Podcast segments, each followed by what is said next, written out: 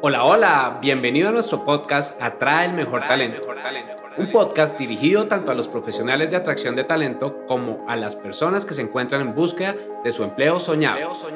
Abordaremos diferentes temas que te permitirán conocer más de este mundo y estar preparado para los cambios del mismo.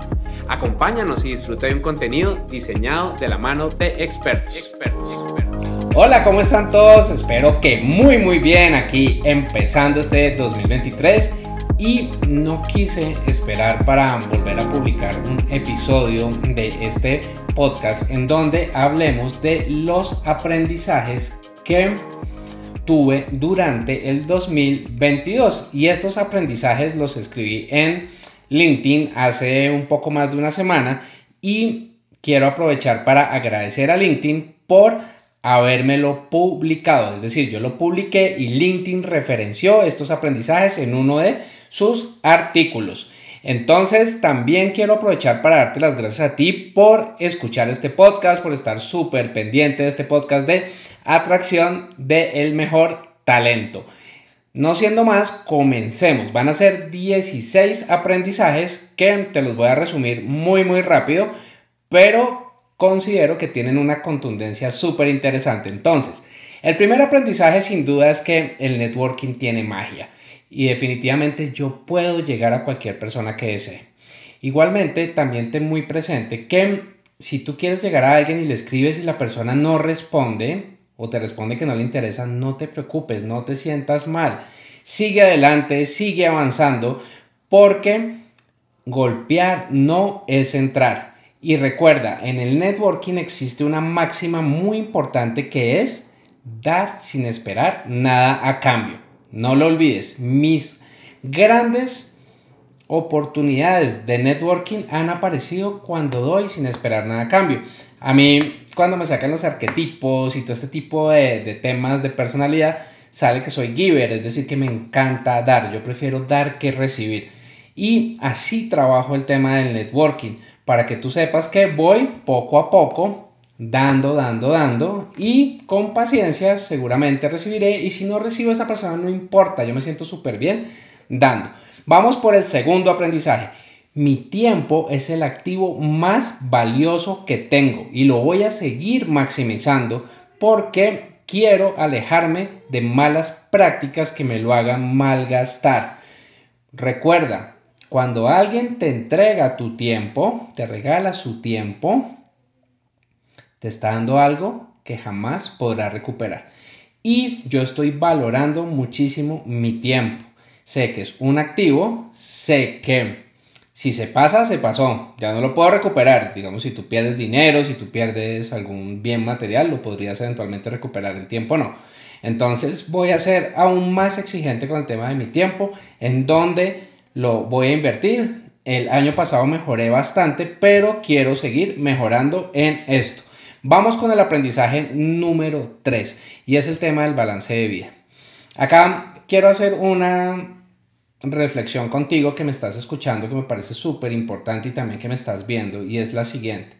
Mi coach, Ana, me preguntó si tuvieras mucho dinero, ¿qué comprarías?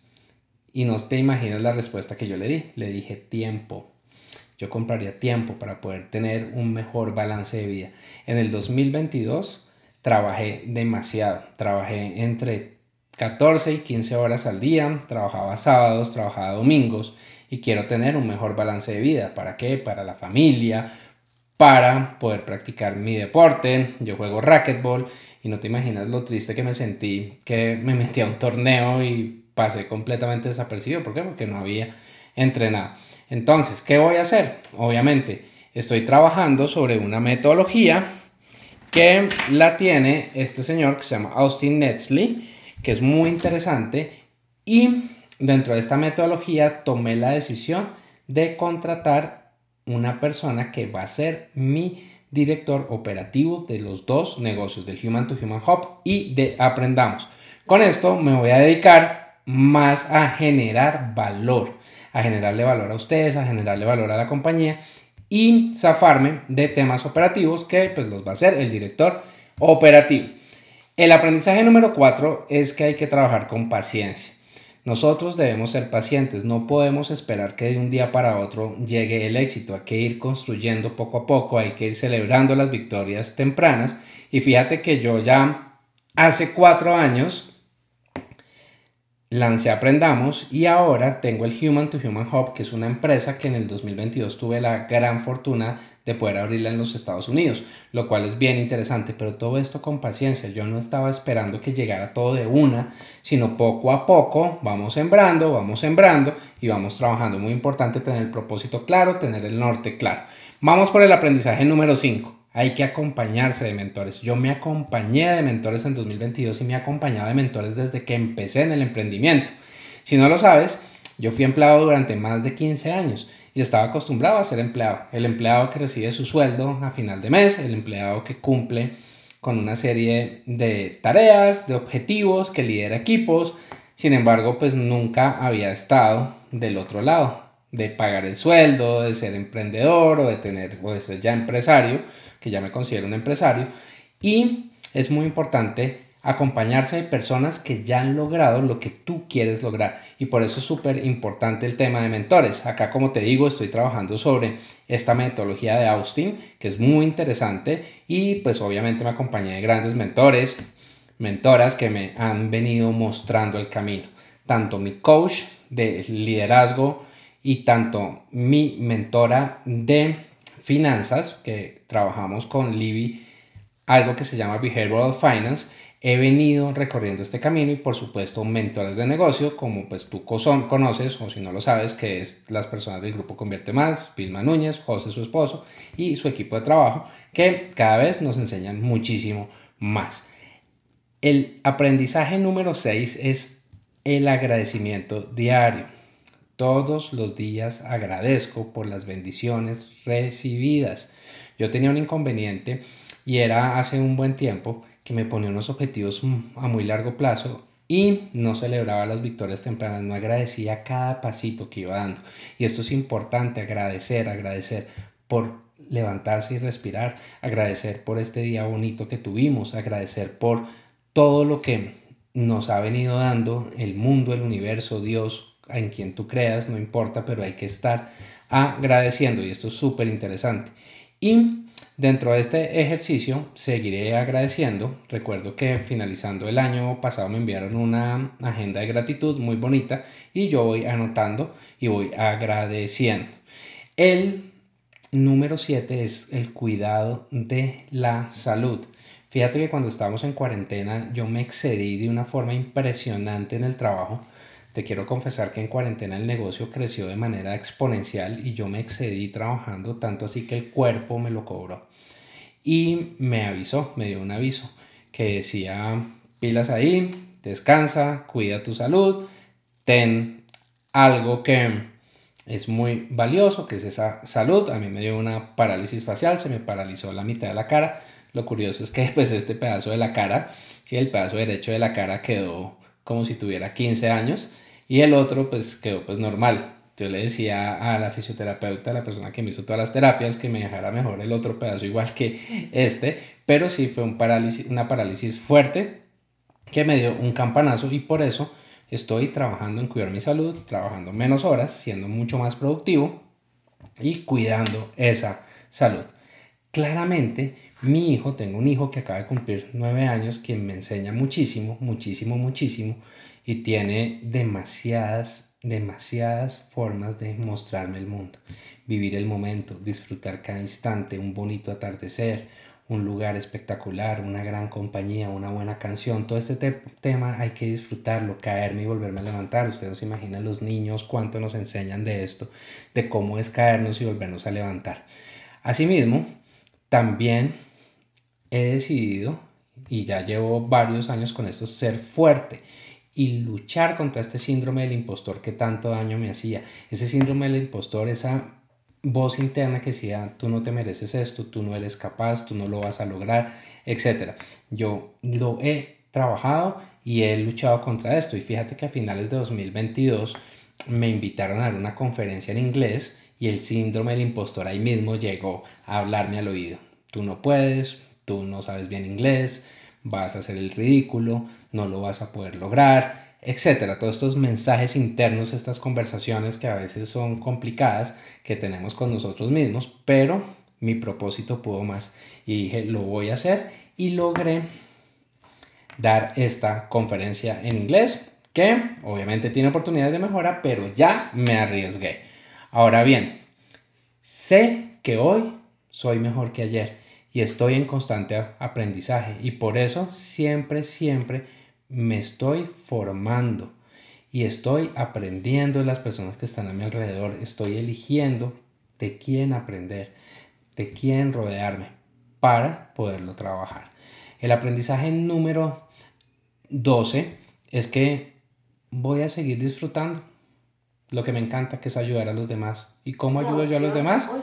Compartiendo, compartiendo conocimiento.